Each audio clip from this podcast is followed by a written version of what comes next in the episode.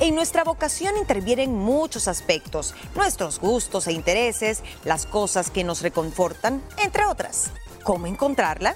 Soy Gina Salazar y sobre ello debatimos hoy en una nueva entrega de nuestro podcast. Vamos a estar platicando con todos ustedes este jueves y bueno, la vocación es una tendencia natural en algunos casos. Ya se manifiesta desde niños. Hay quienes lo tienen muy claro desde siempre y otros que nunca la encuentran. En lugar de describir como un trabajo, como solo una forma de ocupación, la vocación está destinada a describir algo dentro de ti, con raíces más profundas y una pasión mucho más intensa. La diferencia entre estos dos conceptos, que son vocación y ocupación, puede ser difícil de establecer porque pues a menudo se suponen entre si en la fuerza laboral o no está lo que me ocupo, a lo que me dedico y a lo que realmente quiero ser. Está bastante interesante y eso uno tiene que aprender a descubrir. Es que tu vocación y tu carrera profesional vayan de la misma mano. Y si tú que nos estás viendo estás a punto de elegir una carrera universitaria, este es el momento perfecto para preguntarte a ti misma realmente a qué te quieres dedicar, en qué te ves trabajando en un futuro y justamente a continuación aquí en la Mesa de las Mujeres Libres te vamos a compartir algunos consejos que estamos seguras que te van a ayudar muchísimo. Así que mis liberadas venimos con un tema bien bonito y es la vocación. Realmente, y me gustó lo primero que compartí, hay personas que desde chiquitos, desde niños, se dan cuenta realmente cuál es su vocación y qué es lo que quieren ser. Y hay muchas personas que a lo largo del camino de la vida nunca la encontraron. Y a veces tendemos mucho a nosotros no saber diferenciar lo que es ocupación a lo que es tu vocación. A veces tú trabajas y te dedicas a algo que tú estudiaste, pero no es tu vocación. ¿Me entiendes? Lo haces porque lo tienes que hacer. Pero no es realmente aquello que te apasiona, aquello que viene eh, desde tus raíces, aquello que no necesitas ni siquiera estudiar tanto porque sabes que se te da.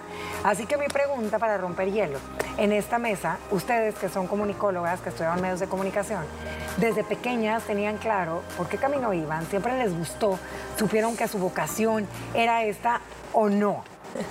Mira, para mí es bien difícil pensar que un niño o niña sabe cuál es su vocación. Gustos se van mostrando con la edad. Eh, si te gusta, no sé, te gustan los niños, vas a jugar a ser maestra. Si te gustan los medios, quieres ser artista y te metes a clases de teatro.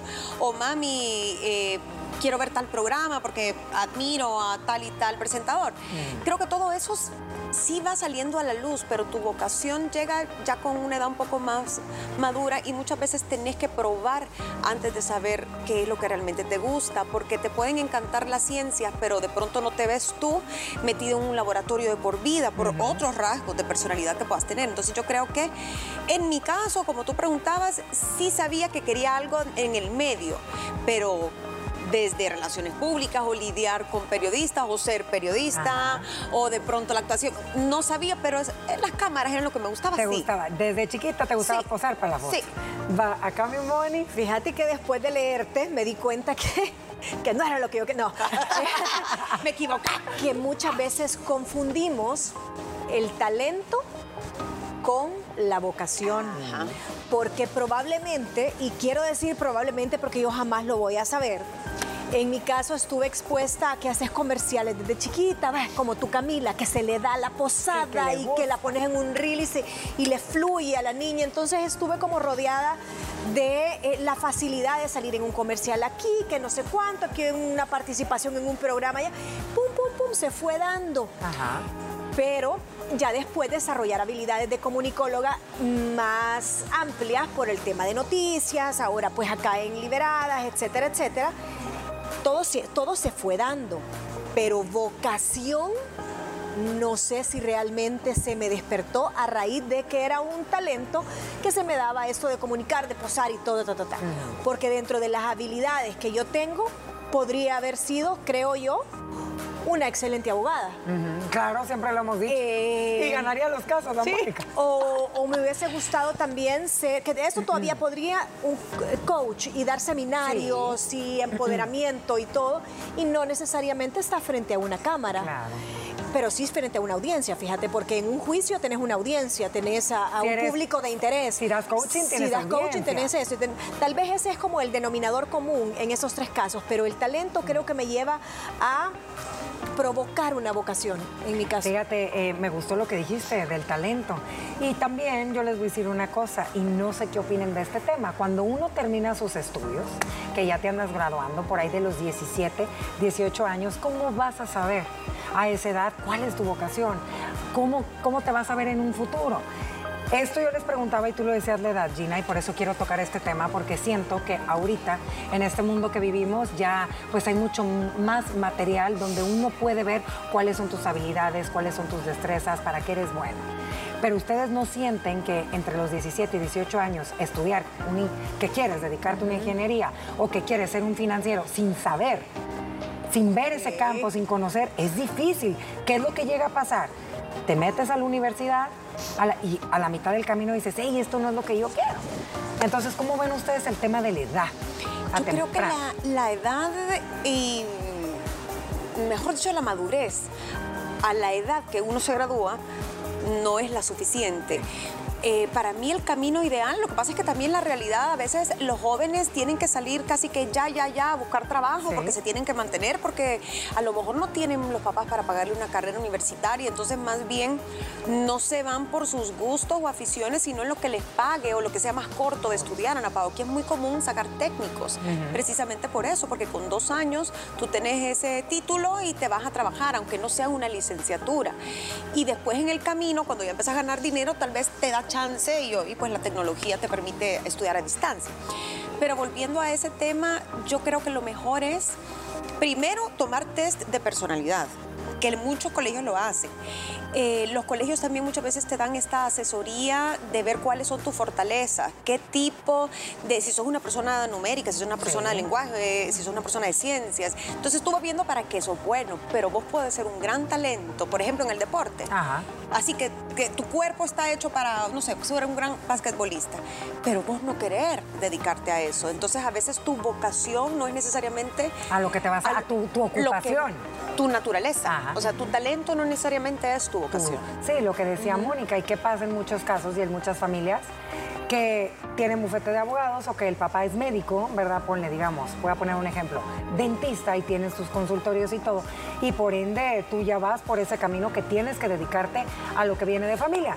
¿Cuántos chicos, después de llevar tres años estudiando, dicen, es que está muy bien, qué padre que mi papá sea el mejor abogado y que tenga bufete? Pero yo, no quiero. Yo no quiero. Ahí, qué difícil. Híjole, pero también, eso sí, definitivamente pasa, pero cuando ya llegan esos tres años, ¿qué es lo que ha pasado? Has madurado un poquito te has metido un tanto más a las entrañas de esa carrera y has visto las oportunidades laborales. Eh, si de repente es un abogado, como el caso que tú estás citando, podés irte a un juicio y decís, qué feo esto, y este papeleo, y ah. venir eso, dependiendo del tipo de, juzgado, ¿verdad? Si es civil, si es de lo laboral, porque hasta para eso hay que ver si traes más para un caso civil o si sos un abogado de familia donde ves también tanta, tanta desgracia y todo. Eh, eso por un lado, madurez después de los tres años, te das cuenta, ya te empezás a dar cuenta qué te gusta y qué no te gusta. Y en muchos casos, cuando heredas la cartera de los papás, ya sea médicos, que se da mucho, Y, y abogados también, si tú desde pequeño has venido entrenando a tu cerebro, que eso es lo tuyo y que es el legado de la familia y que de eso vas a vivir y que ahí tenés un patrimonio asegurado, casi nunca rascas la, vocación. Ya no te importa la vocación porque lo haces por convicción y por manutención. Y sabes también yo que escuchaba en un podcast que muchas veces sí se puede llegar a compaginar tu ocupación, tomando este ejemplo de los chicos que estudian abogado por seguir la tradición familiar con tu vocación por aparte, ¿me entiendes? Si tú lo sabes compaginar. Hablemos un poquito de la edad, porque yo siento que la edad es solamente un número. Muchas personas eh, eligieron una carrera a edad temprana. Te voy a decir una cosa, eh, finanzas. Se dieron cuenta que no era lo suyo, ya que se graduaron, ya que se titularon, ya que ejercieron y siguen trabajando. Pero ¿qué es lo que pasa? Ya están pasados de los 30 y pico, 40 años.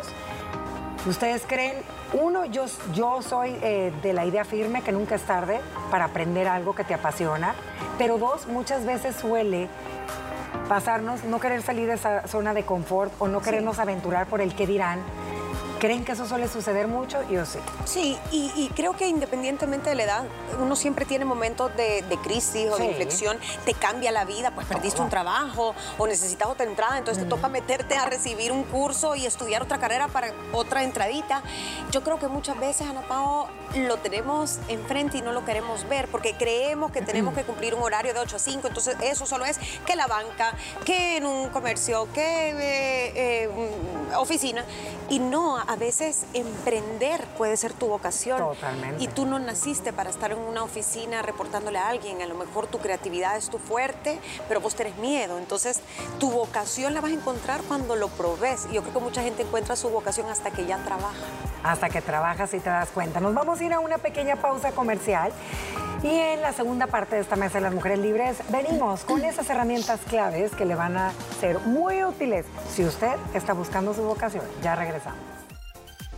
Estás escuchando el podcast La Mesa de las Mujeres Libres. Del Talk Show Liberadas, ya regresamos. Gracias por continuar en sintonía de nosotras y recordarle que esta plática completita también la puedes escuchar a través de nuestro podcast. Estábamos platicando del tema de la vocación. Es muy difícil encontrarlas. Muchas personas desde chiquito ven esas aptitudes, habilidades, cualidades y saben por qué camino van a seguir. Y muchas no. A lo largo de la vida, pues vas descubriéndote, te vas conociendo y te vas dando cuenta. Pero ¿qué es lo que sucede cuando realmente tienes clara tu vocación? Pero no te da monetariamente, que era lo que platicábamos con, con Mónica y con Gina. Ok, eh, mi ocupación es esta, pero mi vocación es esta, pero de mi vocación no puedo vivir. Entonces, imagínate. Ahí es tratar de, de, hacer las dos cosas, ¿verdad? de poder compaginar. No tenés que detestar tu trabajo para dejarlo, ¿me entendés? A veces decís, me gusta, no me llena, pero paga mis facturas. Pero entonces solo no permitas que te ocupe todo tu tiempo y practica más hobbies o las cosas que te apasionan pero no necesariamente esa, tu pasión, digamos, tu vocación te tiene que dar dinero, a veces no da. No, no da. Llámese música, eh, pintura, eh, qué tal que tu vocación sean los niños, ¿me entendés? Pero vos no tenés un título y no, no te van a aceptar como maestra, pero a lo mejor, no sé, sos una super tía, entonces sos la típica que organiza cursos de verano en su casa para los vecinitos y eso te llena en tus tardes. Imagínate, muchas personas, hablando de, de ese ejemplo que me gustó, muchas personas les encanta la repostería. Lo vimos en pandemia, cuántas emprendedoras, ¿verdad?, nacieron de esto. Muchas personas se dieron cuenta hasta este confinamiento que vivimos unos años atrás, cuál era su verdadera vocación. Sabían que en un tiempo próximo íbamos a regresar a una realidad y muchas de ellas se quedaron y ellos con su trabajo y con eso que descubrieron de su pasión y su vocación, pudiéndola compaginar. Y qué lindo es eso, poder tener ambas cosas, porque sabemos que pues tu ocupación también es lo que te da para vivir y cubrir tus necesidades. Y no siempre la ocupación es la vocación. Y eso lo tenemos que tener bien claro. Qué dicha y qué maravilla aquellas personas que pueden embonar en eso. No, y aquellos que pueden vivir de su vocación y, y redituarlo, ¿verdad? Eso es, eso es lo máximo.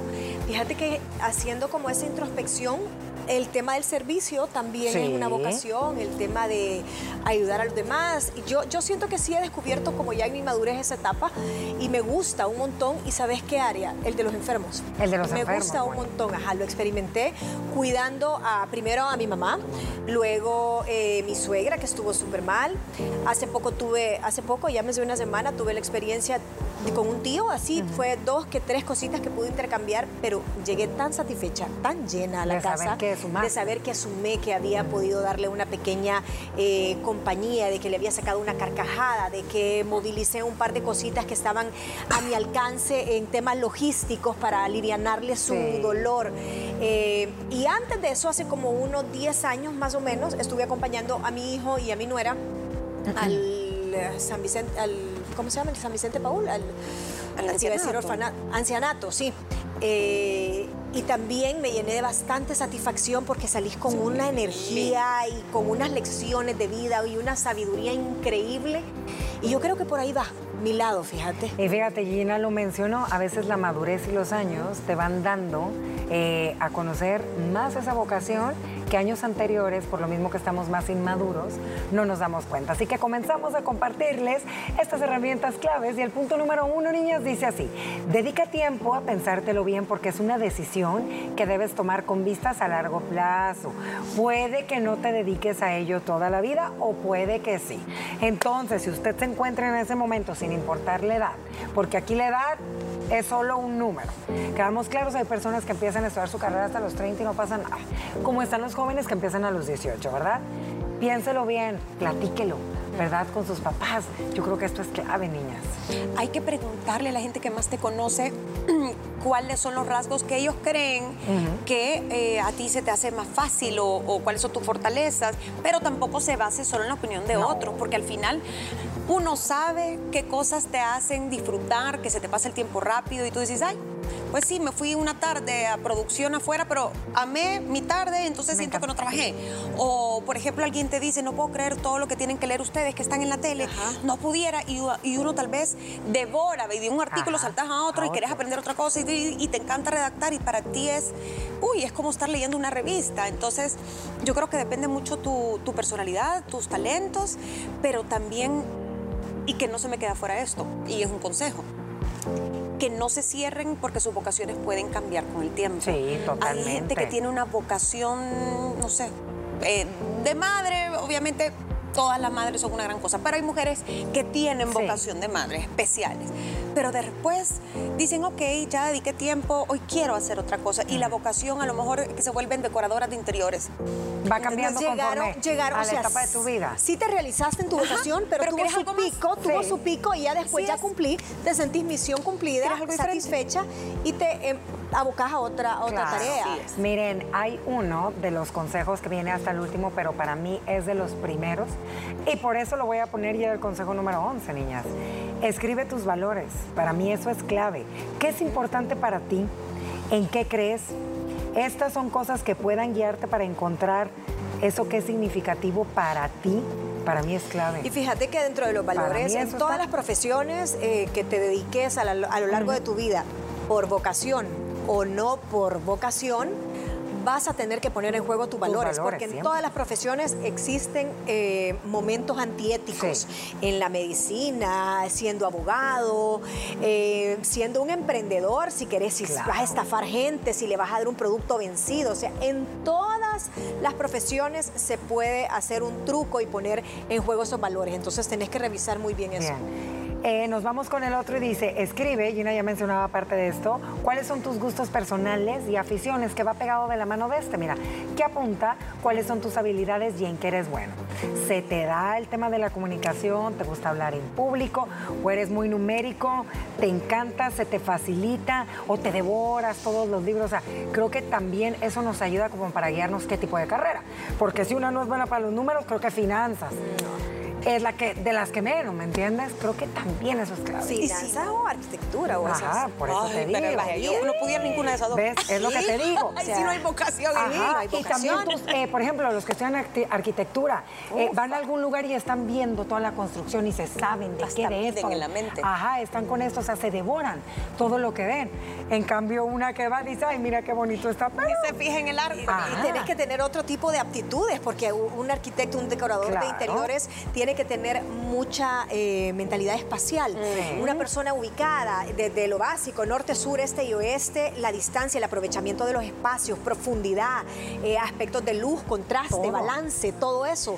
Miren, y este también eh, me llamó también la atención porque no creo que lo preguntemos mucho. Y Gina lo mencionó, yo no sé si ustedes en alguna ocasión lo han preguntado, yo no. Y dicen que pregúntale a tus familiares y amigos, porque a veces no nos damos cuenta que de verdad somos buenas para algo. Por ejemplo, les voy a poner un caso. Nunca falta el cuñado, el tío, el primo o el amigo que todo lo del hogar, que se funda, que se queme, que se rompa, que te lo va a arreglar. No, no, no, yo te arreglo el baño. Te... ¡Ey! Eres súper bueno para esto, de verdad. Mira, deberías de pensar, a lo mejor, si quieres un ingreso más, en dedicarte. No ocupas una carrera para esto. Es una entrada. ¡Ey! De pero esa es una vocación de servicio a raíz de un talento. A raíz de un talento, pero muchas personas, nunca lo, o sea, nunca yo te voy a venir a preguntar o nunca te pregunté, Mónica, amiga, para que me des cara de, que soy De buena. fontanera. Me des cara de que soy buena. Pero a lo mejor y tú tienes a tu cuñado o alguien y le dicen, hey, mira, eres bueno para esto, yo te puedo recomendar con unas amigas por cualquier, solo para el trabajo de fontanería. Sí, necesitas ese empujoncito, ¿Verdad yo que creo, sí? Ana que te, la- que te lo digan. A veces estamos tan metidos en esa cosa a la que nos dedicamos que no nos damos cuenta de todas las oportunidades que tenemos y esa es una. Lo otro es que hoy en día, y ojalá nosotras cuando estudiábamos hubiéramos tenido las redes sociales y toda esta Sí. información. Híjole, si usted pone en el buscador, no sé, carreras en gastronomía y no crea que solo es ser chef, hay un montón de cosas, diseño de menús, curador de no sé qué, sommelier. Hay tanta variedad de cosas y todo se puede aprender casi que siendo autodidacta, pues con tantas cosas que hay con la tecnología. Entonces, creo que en esa parte sí. Y otra vocación que a mí se me venía a la mente, niñas, y digo, que esa debe ser la más difícil de descubrirla y aceptarla. Por ejemplo, la, la de los sacerdotes. Sí, ese es como un llamado. ¿Qué Siento que- llamado? Mete la convicción. Sí. Para mí hay dos que son casi que nunca te equivocas. La de médico se nota desde adolescencia, el que es, es- porque sí es médico por, por vocación y el sacerdocio. Sacerdote. O sea, eso, que te motiva Claro, todos los días. Es un llamado que ya tienes desde pequeño, es lo que es como yo les decía al Wow. inicio. Hay niños que desde chiquitos saben cuál es su camino y hacia dónde van, y hay otros que nunca lo encuentran. El otro punto es conoce el trabajo y observa si es gratificante. Aquí también ambas ya lo mencionaron. Pégatele con alguien. Hey, sabes que muchos chicos eh, a veces tienen la oportunidad de poder hacer algún tipo de trabajo, algún tipo de servicio social en cierto tipo de empresas. Ve realmente cómo es esa carrera de verdad y ingeniería. A ver si es cierto, cómo es una carrera de todos los productores que andan de aquí a acá. Porque es muy fácil verle y que te lo cuenten. Qué No, bonito, mira, sí. Y el vivir el día al día y estar así es otra cosa. Y creo que a veces, ahorita ya es más eh, fácil que te inviten y que te digan que lo hagas, pero antes no. Y no se, no se acuerdan que aquí, por lo menos antes de la pandemia, venían ¿te acuerdas de la a hacer pasantías. Sí. O muchas veces veíamos a jóvenes de la universidad que estaban estudiando carreras afines y que venían a ver cómo era todo el teje y maneje detrás de cámaras y decían, ay no, que harán No. y eso no es lo mío. ¿Cuántos lo habrán desertado de la Sí. carrera después de venir aquí? Sí, dicho, Ajá. no, por Dios. Miren, y otro, Gina lo dijo, haz un árbol de las carreras, ¿sí es cierto? Está chef, pero ¿de qué? Tú, tú, tú, tú, tú. Hay tantos, ¿verdad? Que uno ni siquiera se da la tarea de investigar qué área de la gastronomía me quiero dedicar. Yo, mira, esto me encanta y no sabía que existía. Y por eso puedes ir a las ferias de trabajo. Ay, sí, es el siguiente. Ferias de trabajo que hacen muchas veces los mismos bancos, eh, del gobierno, o ya te puedes ir más por el nicho, porque imagínate feria de alimentos Alimentos. y hagan este famoso networking que uno dice, ay, esa palabra se ha puesto de moda. Si usted no tiene ni idea, no se sienta mal, pero empiece a ir a eventos de cosas, conferencias de, finanzas personales, vaya, usted no pierde nada, algo va a aprender. Conferencias sobre últimas tendencias en maquillaje. Tome una masterclass de, eh, de peinados. ¿Qué tal que sea buenísima Para y abras peinar. tu salón? Claro. Y ahora se pueden, ese, ese árbol se puede diversificar la rama a otra rama y de la rama a otra ramita. Imagínate solo ese tema de gastronomía, como tú decís, los menús, el Imagínate. tema del maquillaje, Maquillaje. puede ser, ay no, pero a mí maquillar no me gusta. Ok, no te gusta maquillar, pero entonces puedes ser la que vende eh, eh, al- el maquillaje ahora en línea a tantos Claro. eh, maquillistas. O podés representar una marca en El Salvador y ser el distribuidor único. O podés armar toda la logística y dar eh, webinars y contratar tú a los maquillistas y tú sos, sos el que está detrás de toda esa organización. Entonces podés hacer tantas cosas. Miren, y el último consejo para cerrar esta mesa de las mujeres libres, no tema, que no le dé miedo experimentar. A veces el salir de nuestra zona de confort nos cuesta mucho porque ya estamos acostumbrados pues a lo de siempre. Pero de verdad, no le dé miedo estudiar, que no le dé pena decir que está estudiando. No importa, y esto va para las que ya están pasando por ahí casi llegando a los 40, que no le dé cosita decir, hey, mi vocación es ser eh, una nutrición. Nunca es tarde, a lo mejor, y no se va a dedicar a, a cambiar los estilos de vida de las personas de alimentación, pero es algo que usted la va a nutrir y no se va a quedar con las ganas de haberlo aprendido. Gracias por habernos escuchado. Gracias por escucharnos. Recuerda que puedes disfrutar de todo el contenido que preparamos para ti de lunes a viernes a las 12 del mediodía a través de Canal 6 o también por medio de la aplicación TCS Go. Sobre la infidelidad digital es el tema que platicamos el día de mañana. Te esperamos.